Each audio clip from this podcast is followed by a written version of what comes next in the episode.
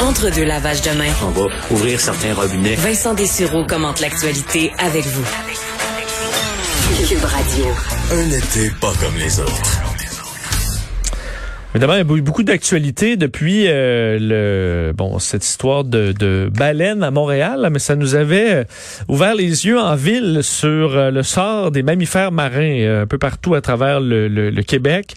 Et des experts aujourd'hui estiment qu'il serait possible d'imposer une limite aux navires qui transitent dans le parc marin du Saint-Laurent pour protéger les baleines davantage. Parce que présentement, il y a des bon des, des, des règles, ben, fait des, des des limites de vitesse, mais qui sont volontaires. Euh, et ça semble pas être la volonté de tous euh, de les respecter malheureusement. Pour parler de la situation, alors que plusieurs Québécois se sont rués vers euh, la Gaspésie et sur la côte nord et vont, vont peut-être entrer en contact ou les apercevoir ces mammifères marins dans le, pendant les vacances de la construction. Ben, intéressons-nous un peu à leur sort. Il est directeur scientifique du groupe de recherche et d'éducation sur les mammifères marins, Robert Michaud, qui est en ligne. Monsieur Michaud, bonjour. Bien bonjour. Euh, Parlez-nous euh, de, de ces, cette limite actuelle. Quelle, quelle, est la, la, règle et à quel point on doit ou pas la respecter euh, dans le, le bon euh, dans le Saint-Laurent? En fait, il y, a, il y, a, une étude récente, ben en fait, ça, ça remonte à une dix-quinzaine d'années, qui avait démontré que quand il y a des collisions entre les navires et les baleines, si les collisions surviennent à une vitesse au-delà de 10 nœuds, 10 nœuds, ça fait à peu près 16 km heure. Si les collisions surviennent à vitesse élevée, les conséquences de la collision vont être fatales. Et à partir de cette observation-là, euh, ici, au Canada, dans le Saint-Laurent, dans le parc marin et aussi dans plein d'autres endroits dans le monde, on a commencé à se dire, bon, mais dans les endroits où il y a beaucoup de baleines, est-ce qu'on pourrait contrôler la vitesse des navires pour réduire les risques de collision et l'impact de ces collisions? Alors, euh, sous la, direction de Pêche Océan et Parc Canada, il y a eu un travail considérable qui a été fait avec les, partenaires de l'industrie maritime puis notre groupe de scientifiques. on est arrivé très rapidement en mettant sur la table toutes les données sur la distribution des baleines dans le parc marin, puis les trajectoires des bateaux, à la conclusion que on pourrait facilement réduire les risques en réduisant la vitesse de tel endroit à tel endroit. Et l'industrie maritime a rapidement embarqué dans, dans ce projet-là. Et c'est devenu une recommandation d'application volontaire. Ça fait presque dix ans maintenant, ça fait sept, ou huit ans que c'est en fonction. Et euh, c'est suivi relativement très bien. Effectivement, comme dans toutes les communautés, il y a des bateliers, pas des bateliers, mais des, des, marchands qui respectent pas la limite, mais globalement, c'est très bien suivi. Et ça a été un gros gain pour la conservation, pour la protection des baleines. C'est dans un petit secteur de l'estuaire, mais c'est dans un secteur névralgique. C'est dans un secteur, c'est dans le parc marin. C'est une des plus grandes concentrations de baleines qu'on a dans l'ensemble du Saint-Laurent. Ça, c'est une belle histoire, en fait. Une histoire de concertation où la science était disponible.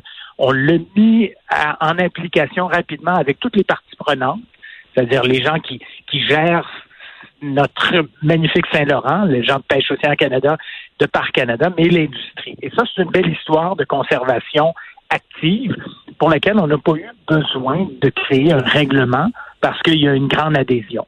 Mais euh, donc là, ce serait peut-être le temps de passer à une étape de plus?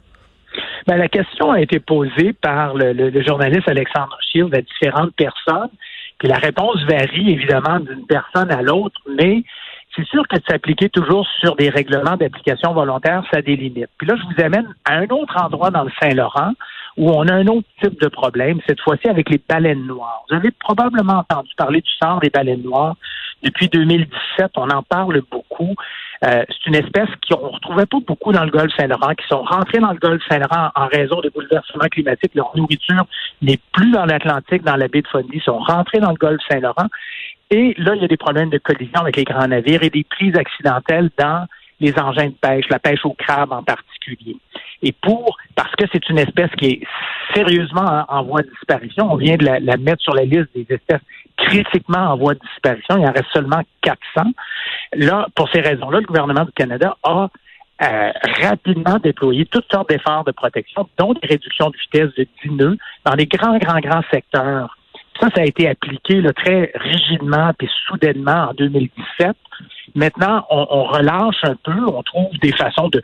Parce que notre objectif, c'est de cohabiter. Hein. Comme vous savez, On peut pas fermer la voie maritime. Moi, je vous parle à partir d'un iPhone, puis mon iPhone il est sûrement arrivé sur un bateau. Oui. je veux le garder, mon iPhone.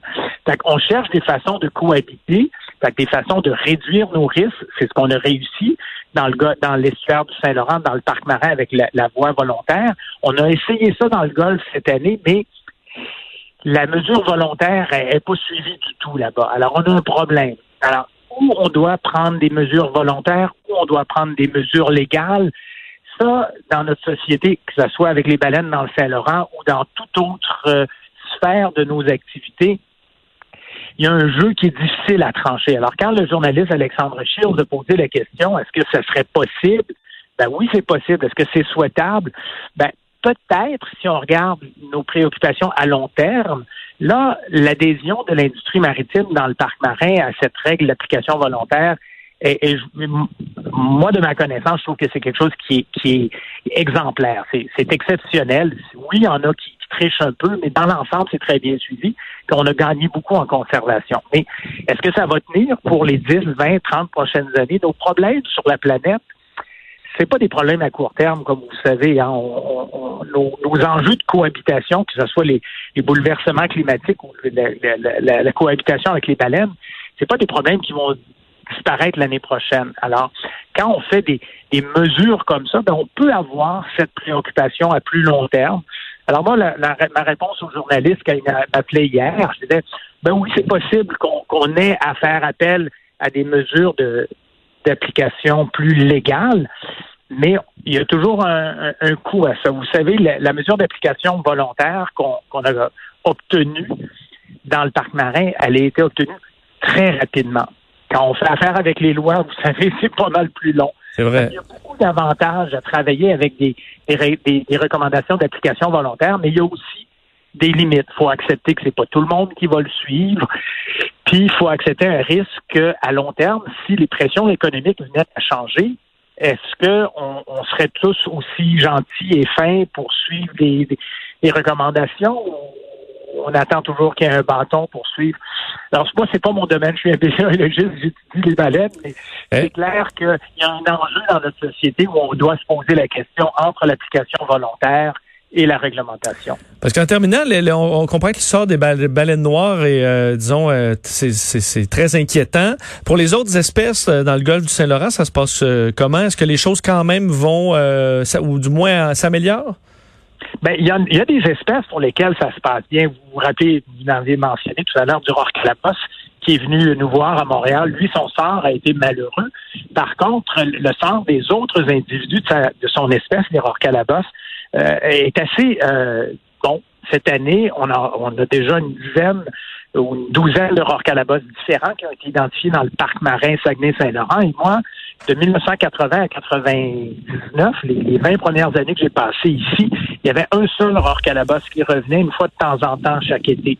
Maintenant, euh, l'année dernière, je pense que c'est 35 individus différents. Fait que les rorcalabos vont bien, leur population augmente pas seulement ici, c'est la même chose dans le Pacifique et dans l'Arctique. Fait qu'il y a des baleines qui vont bien, mais nos baleines noires, les belugas, les rorquals bleus, eux, on, doit s'inquiéter encore pour eux autres euh, et on aura probablement des compromis à faire pour assurer la cohabitation et la survie de ces espèces-là. Bon, on va rester vigilant. Robert Michaud, merci beaucoup. Ça m'a fait plaisir. Bonne journée à vous. Au revoir, Robert Michaud, directeur scientifique du groupe de recherche et d'éducation sur les mammifères marins.